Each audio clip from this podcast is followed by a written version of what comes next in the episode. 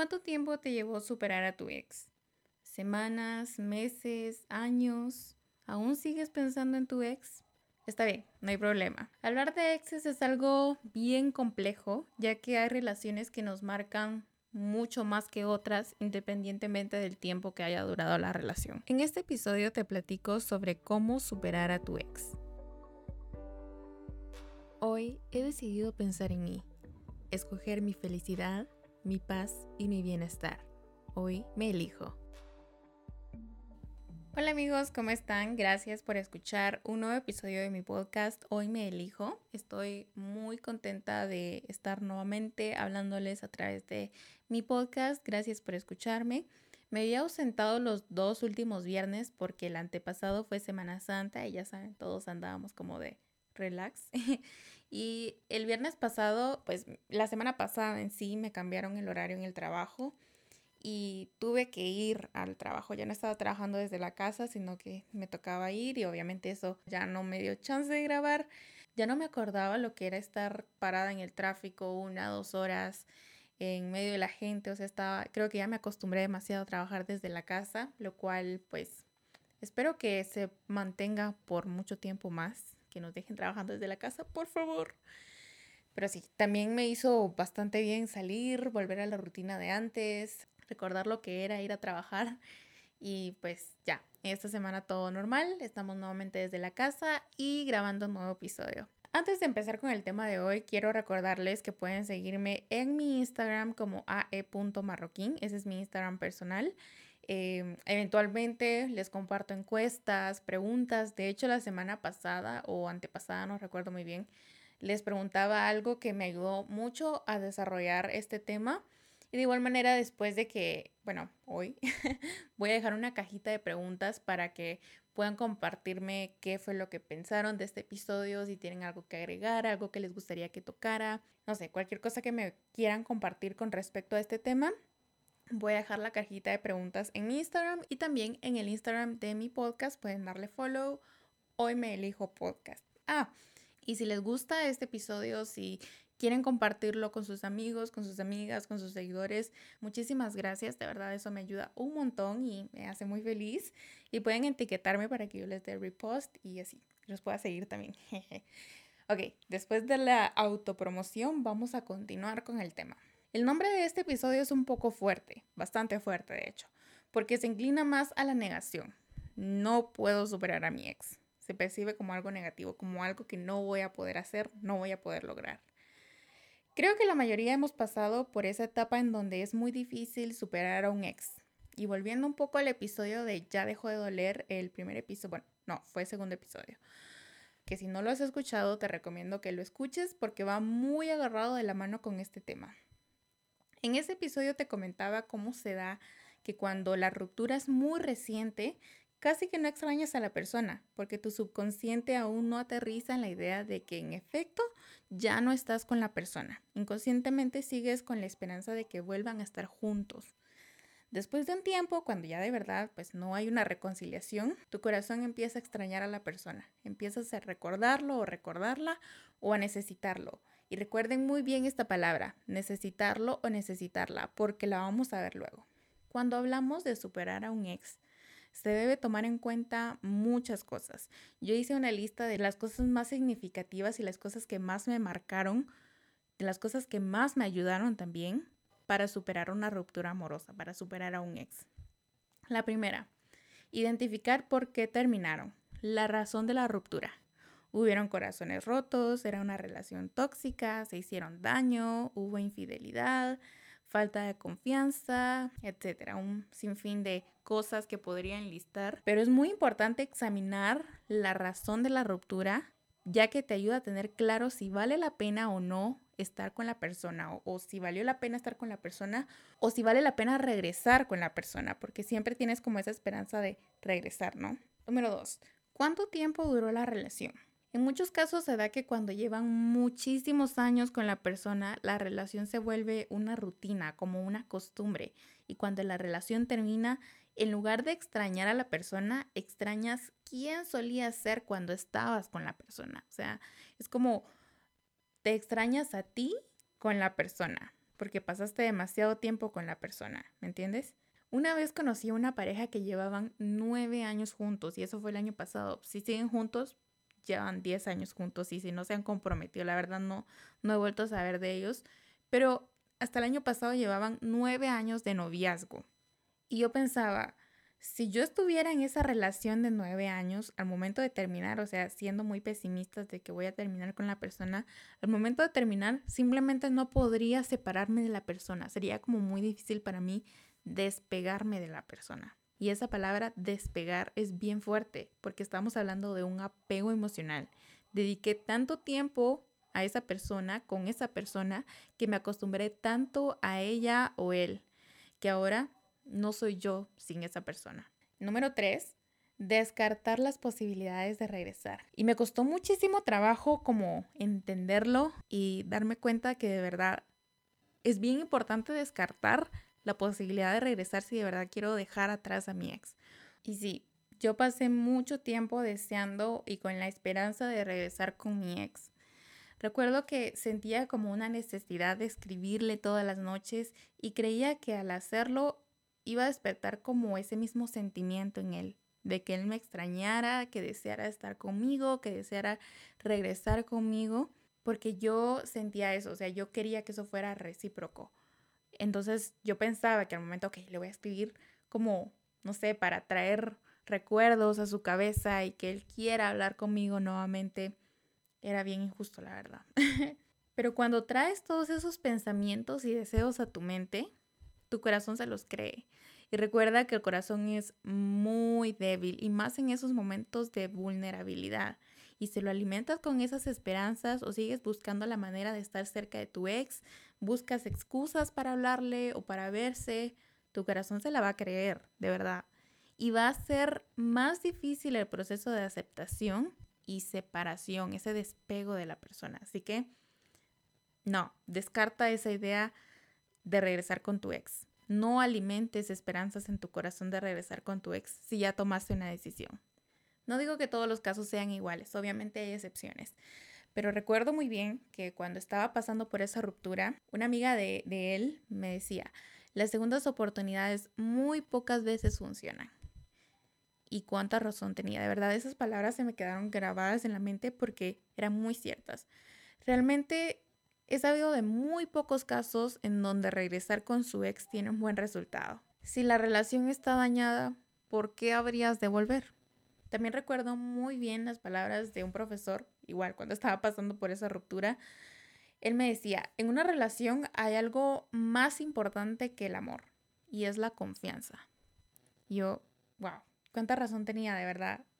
Y me costó un poco de trabajo entenderlo al principio, pero luego comprendí que sí, lo amaba, lo seguía amando, pero yo ya no confiaba en él. Y o sea, puede haber amor, por así llamarlo, en la relación, pero si no hay confianza, eso no va a funcionar. Ya no hay manera de salvar eso. Si la confianza se terminó, muy difícilmente se puede salvar algo de esa relación. Yo estaba convencida de que regresar con él no era la mejor idea, pero mi apego emocional me mantuvo ahí. Y te voy a decir algo basado en mi experiencia propia. Si tomaste la decisión de irte, vete de verdad. Respeta tu decisión. Huye, corre, no regreses a donde te hicieron daño, en donde te quebraste, en donde te perdiste, en donde no supieron valorarte.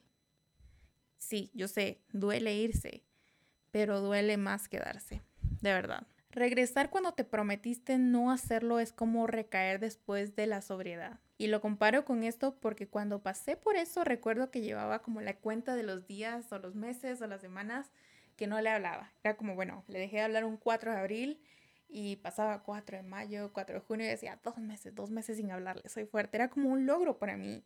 Y yo me sentía orgullosa de que sí, puedo, mi fuerza de voluntad, aquí está, yo puedo con esto, de verdad. Era como intentar no caer nuevamente en las drogas o en el alcohol cuando te propones no hacerlo. Pero cuando recaía, cuando lo buscaba o viceversa, él me buscaba a mí, pero yo no era lo suficientemente fuerte para decirle que no, se sentía como caer nuevamente en eso que me hacía daño. Lo veía como armar un yenga y quitarle una pieza que hace que todos los bloques se vengan abajo.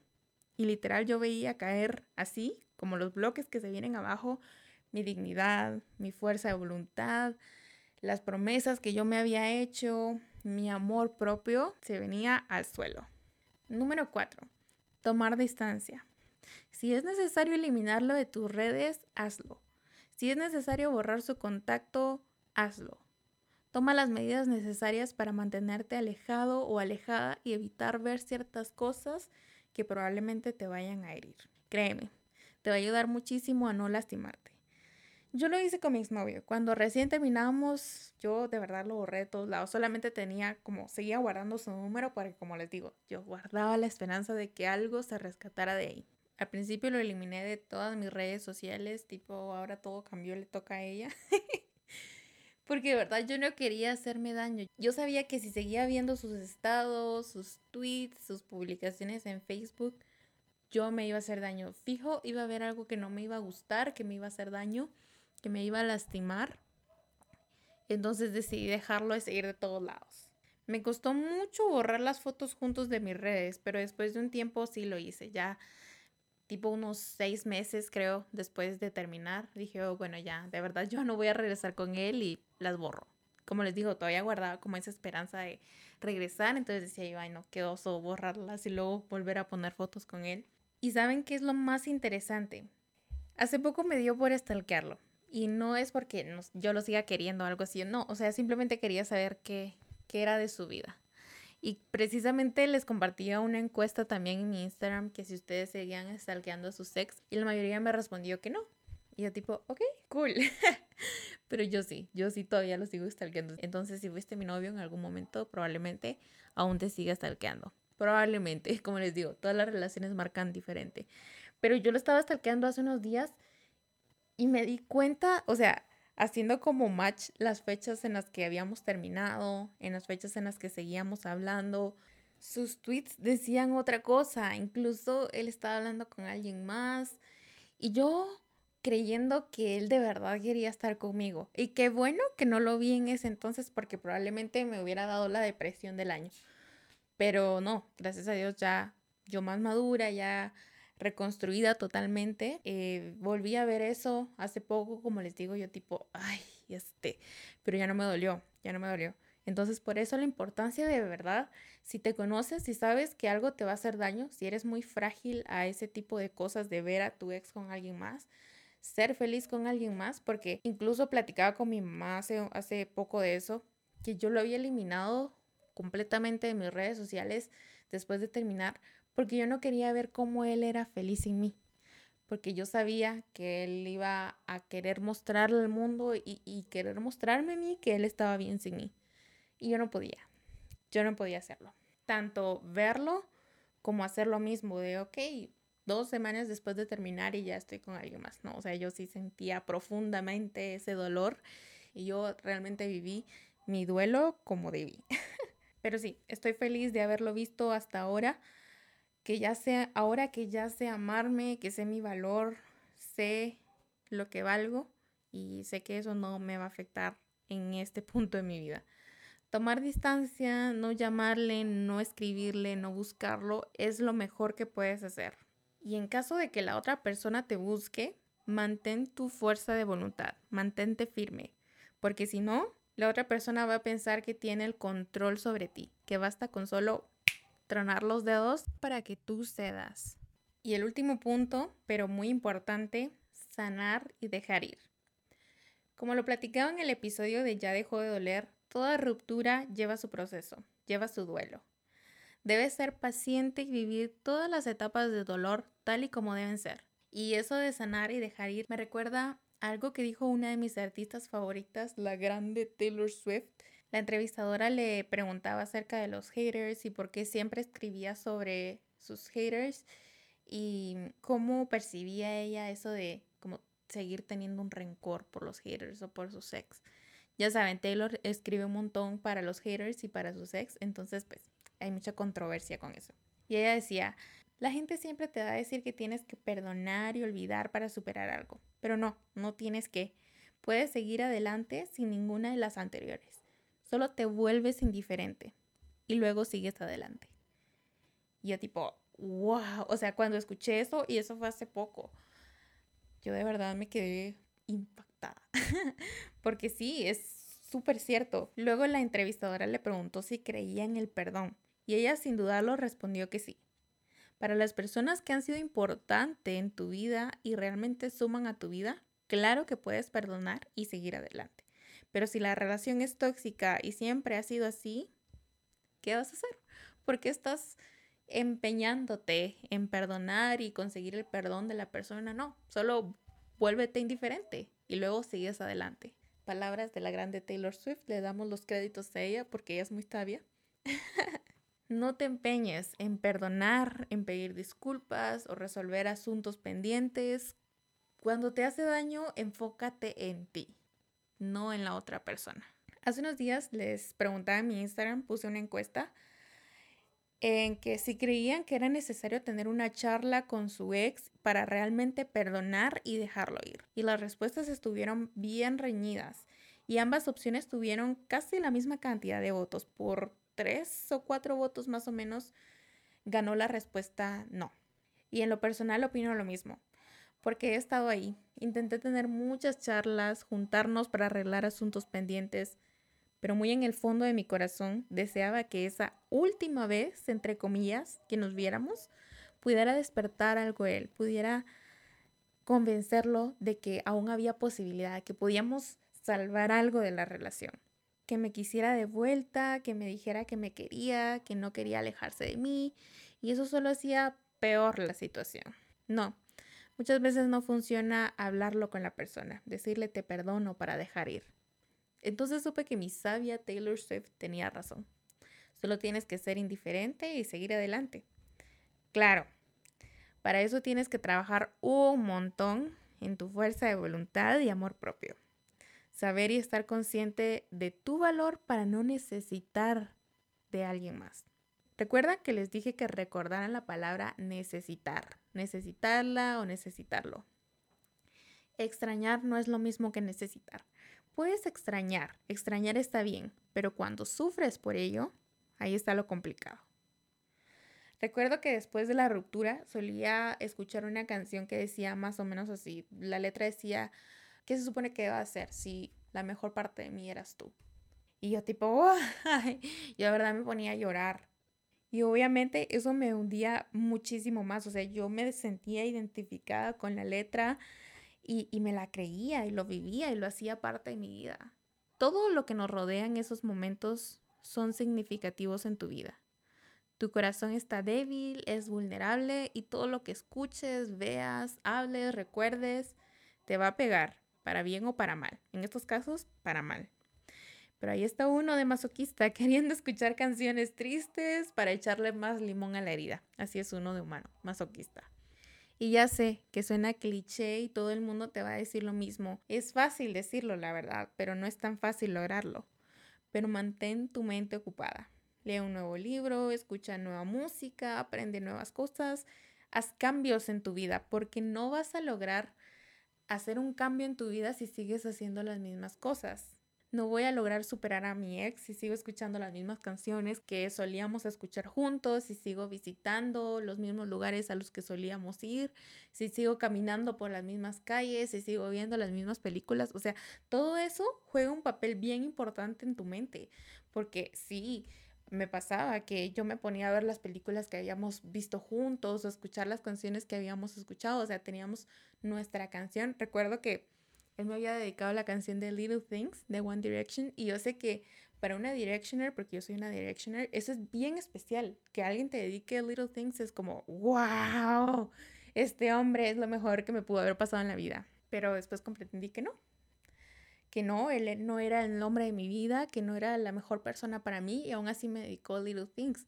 Entonces aprendí como a no ponerle tanto sentimiento a eso, de que me dedican una canción que me digan Your hand fits a mile like it's made just for me.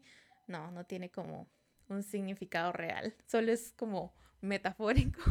En mi caso me ayudó mucho cambiar de trabajo, bueno, empezar a trabajar, porque en ese entonces yo no trabajaba. Me ayudó mucho empezar a trabajar porque conocía nuevas personas, mi mente se mantenía ocupada, hacía nuevas cosas, salía todos los días, entonces sí, me ayudó mucho a distraerme más que todo. Sin embargo, me tomó mucho tiempo más realmente superarlo. O sea, yo ya había estado trabajando uno o dos años y yo seguía pensándolo, yo seguía tal vez hablando con él, eso seguía, ¿me entienden? Fue muy difícil realmente superar esa relación, pero ¿cómo lo logré? ¿Cómo logré realmente superar a mi ex? Tomando una decisión. Decir, hoy te dejo ir sin importar lo mucho que mi corazón te quiera de vuelta.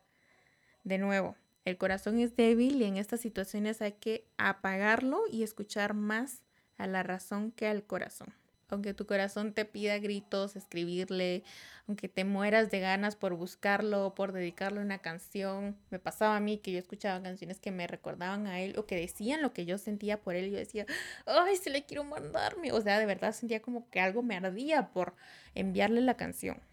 Pero al final de cuentas solo terminaba cayendo. Era como les decía antes, fallarme a mí misma porque yo había prometido o me había prometido a mí ya no volver a buscarlo, no volver a hablarle o no caer.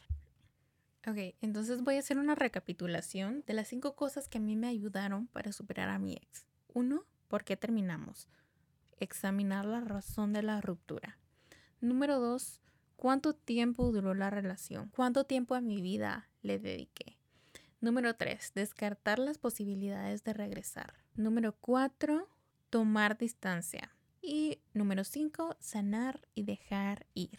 De nuevo, esto es lo que personalmente a mí me ha ayudado. Tal vez tú tuviste otro método, otro proceso, otras cosas que influyeron o te ayudaron mucho en sanar y en superar a alguien, una ruptura amorosa. Muchas gracias por escuchar este episodio. Agradezco muchísimo que te hayas tomado el tiempo, que me hayas dedicado algunos minutos de tu tiempo. Y si te gustó este episodio, puedes compartirlo en tus redes, en Instagram, puedes etiquetarme para que yo lo pueda repostear. Y como te comentaba en el principio del episodio, voy a dejar una caja de preguntas en mi Instagram, en mis historias, para que puedas decirme qué más te gustaría escuchar acerca de este tema en el próximo episodio. Te mando un fuerte abrazo, espero que estés muy bien y nos escuchamos el próximo viernes. Adiós.